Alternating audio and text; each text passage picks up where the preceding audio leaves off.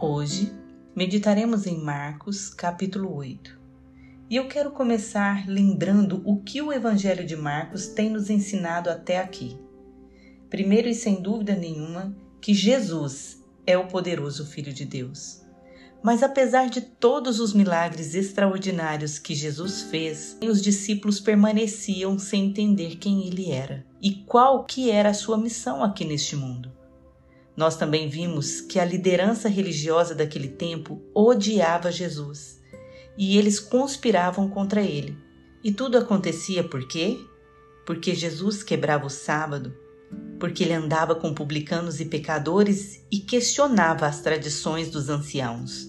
É, isto perturbava e perturbava muito aqueles religiosos.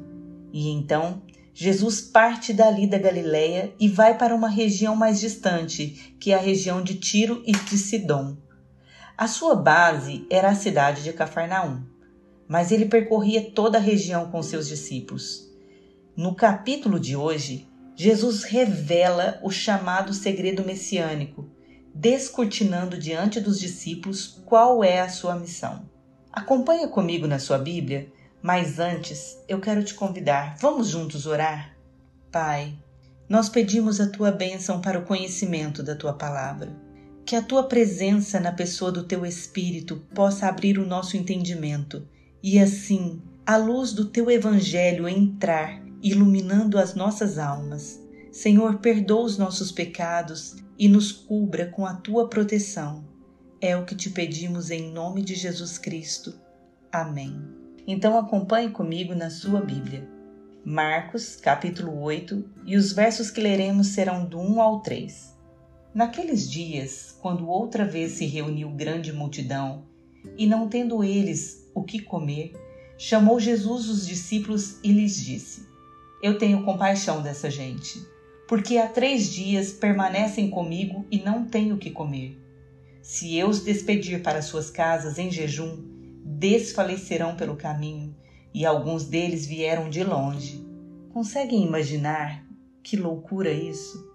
A presença de Jesus era algo tão incrível que as pessoas não se importavam de não comer. Eles só queriam era estar perto, ouvindo, se curando e sendo libertos. Mas Jesus, ele tinha compaixão das pessoas, e além de os alimentar espiritualmente, ele também os alimentava fisicamente. Quão maravilhoso é o nosso Senhor Jesus!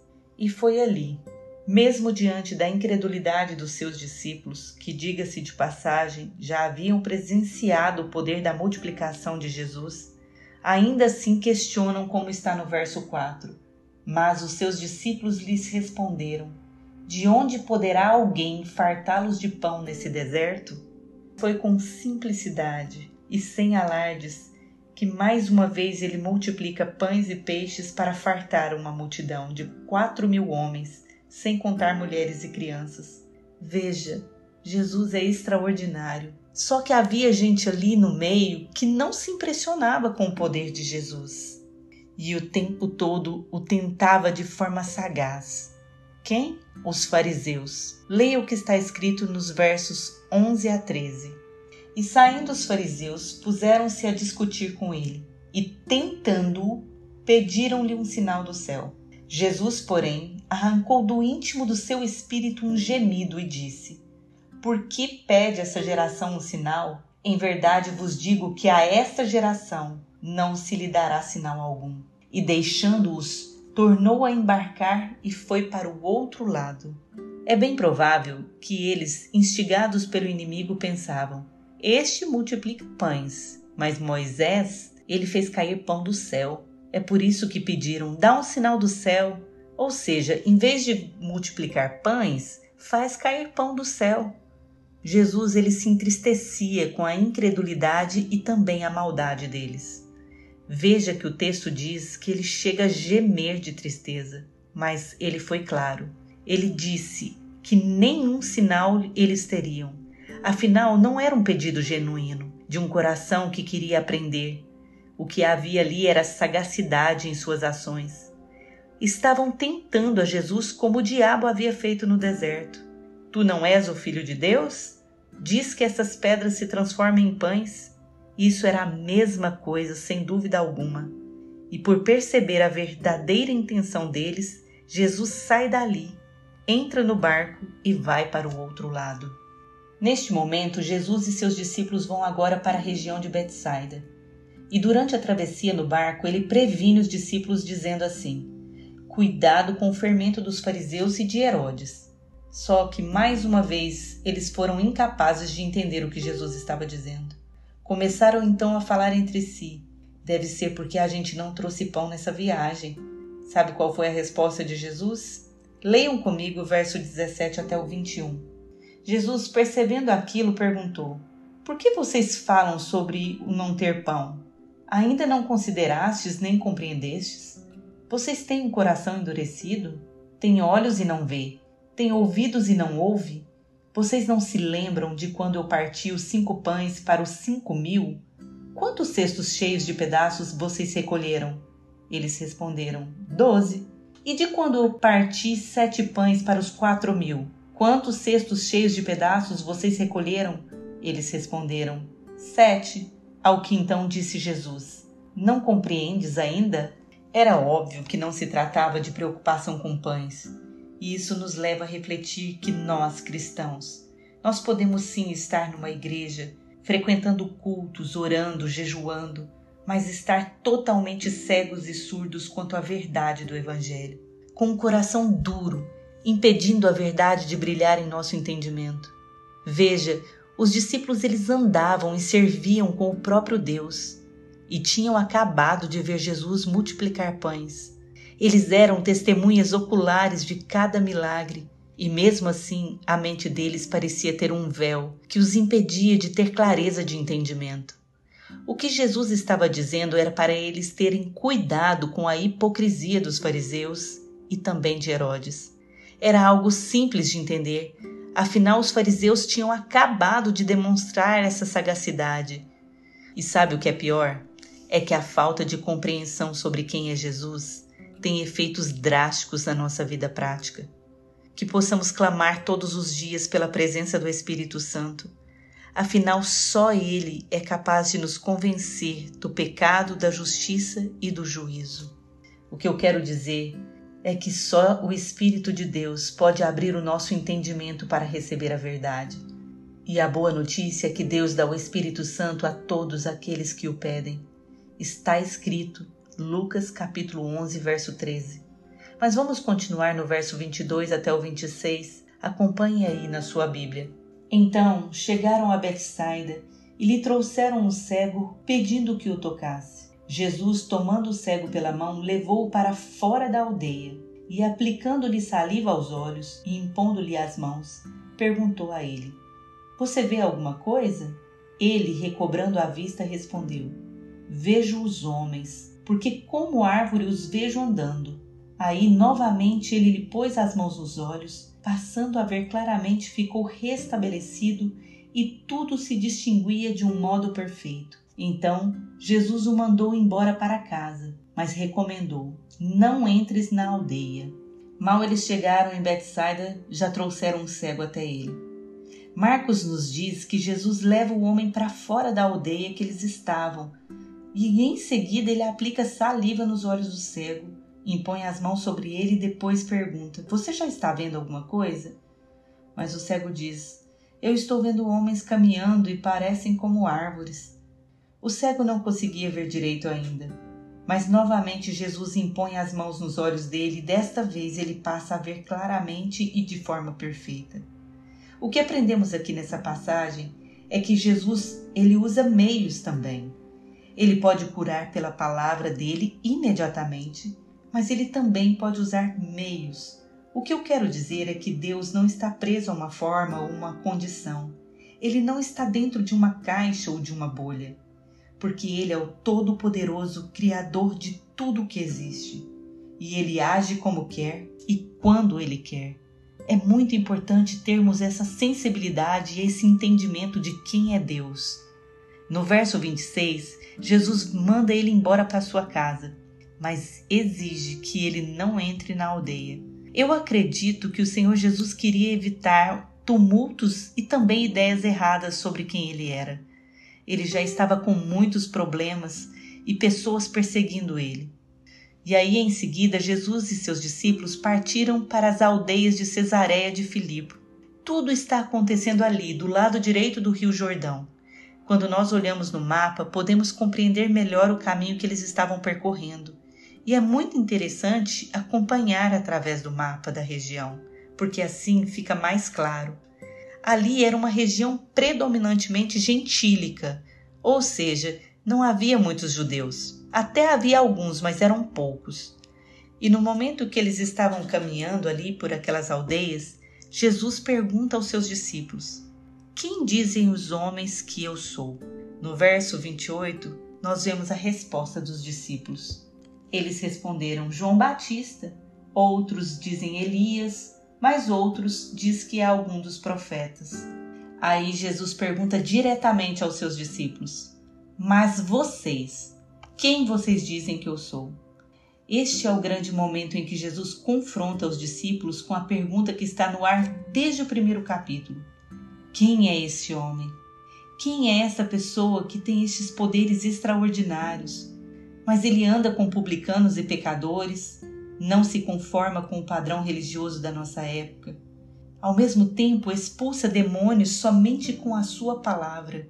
Agora, neste momento, Jesus confronta os seus discípulos. Afinal, já faziam quase três anos que caminhavam juntos.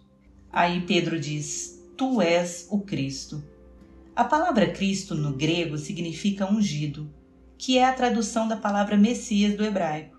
Mateus, no seu evangelho, ele acrescentou que Pedro disse: Tu és o Cristo, o Filho do Deus vivo. Pedro já havia chegado à conclusão sobre quem era Jesus. E continuando no verso 30, nós lemos assim: Advertiu-os Jesus que a ninguém dissessem tal coisa ao seu respeito, porque ainda neste momento era necessário manter o segredo messiânico para as multidões e para os líderes religiosos. Mas aos seus discípulos tudo seria revelado. Continuando então, no verso 31, nós lemos assim: Então começou ele a ensinar-lhes sobre que era necessário que o filho do homem sofresse muitas coisas, fosse rejeitado pelos anciãos, pelos principais sacerdotes e pelos escribas, que fosse morto e depois de três dias ressuscitasse. Eu quero fazer uma pausa aqui para explicar a vocês o que significa essa expressão filho do homem era uma expressão que Jesus usava muito para se referir a si mesmo, e ela é baseada no livro do profeta Daniel, onde ele teve uma visão. Mas leia comigo o que está escrito em Daniel, capítulo 7, de 13 a 14. Daniel disse: Eu estava olhando nas minhas visões da noite, e eis que vinha com as nuvens do céu um como filho do homem. E dirigiu-se ao ancião de dias e o fizeram chegar até ele. Foi-lhe dado domínio e glória e o reino, para que os povos, nações e os homens de todas as línguas o servissem. O seu domínio é domínio eterno, não passará, e o seu reino jamais será destruído. É chamado Filho do Homem porque ele é o representante da raça humana, como Adão foi lá no paraíso. Só que Adão pecou e a raça humana também pecou junto com Adão. Mas agora, o filho do homem, o descendente da mulher que esmagaria a cabeça da serpente, vem, vence o diabo e o mal, conforme foi profetizado lá em Gênesis. Então, Jesus se apresenta como sendo ele, o filho do homem que viria para vencer o diabo, vencer o mal e implantar o reino de Deus. Continuando então, o verso 31 diz: Em seguida, Jesus expunha claramente tudo isso aos seus discípulos mas Pedro, chamando-o à parte, começou a reprová-lo. Jesus, porém, voltou-se e, fitando os seus discípulos, repreendeu a Pedro e disse: Arreda, Satanás, porque não cogita das coisas de Deus, e sim das dos homens. Aqui, Jesus está revelando o segredo messiânico que não havia sido revelado até aquele momento. É que o Messias, ele viria primeiro para sofrer e na visão dos judeus e também dos discípulos, o Messias seria uma figura gloriosa, militarmente invencível, um conquistador que libertaria Israel dos seus inimigos. Mas a surpresa foi terrível. Jesus estava avisando que seria rejeitado e, pior, seria morto. Era demais para ele suportar uma notícia dessas. Então, no verso 32, Jesus expunha isso claramente para eles Mas foi nesse momento Pedro se aproximou e começou a repreender Jesus. Eu imagino que na indignação Pedro diz: Para com isso! Tu és o filho de Deus, de modo algum isso pode te acontecer. Mas nessa hora Jesus repreende a Pedro e diz: Arreda-te, Satanás, porque você não entende das coisas de Deus e sim das dos homens. Pedro não estava possesso por Satanás, não é isso. Mas ele havia sido tentado por Satanás. E ali, naquele momento, ele fala influenciado pelo tentador. A perspectiva de Pedro era meramente humana. E na nossa visão, ainda hoje, nós pensamos que um ungido é um vencedor, uma pessoa rica e vitoriosa, nunca um rejeitado. Mas é esta a visão humana e nunca a de Deus. A perspectiva de Deus ela é diferente.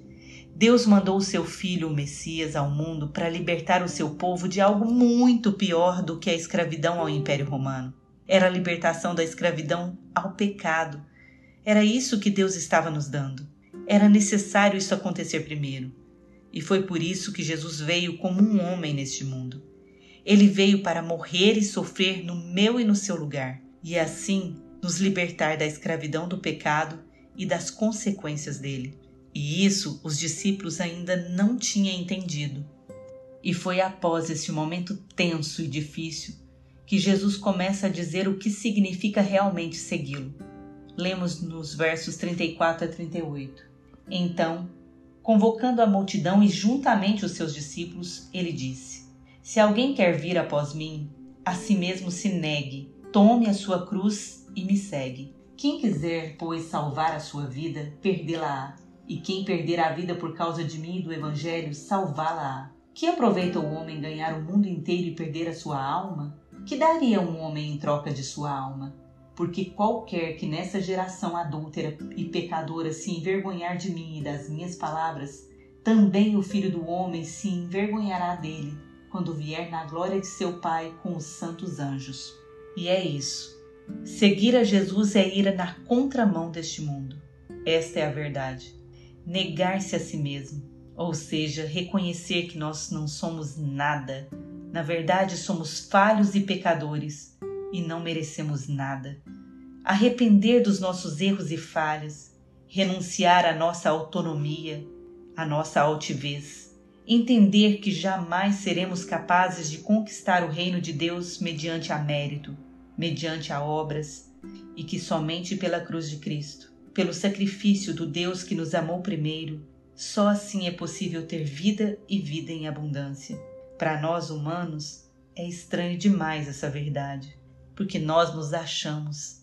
E Jesus disse: negue-se a si mesmo, negue as suas ideologias, os seus achismos e conheça a verdade que eu estou te revelando.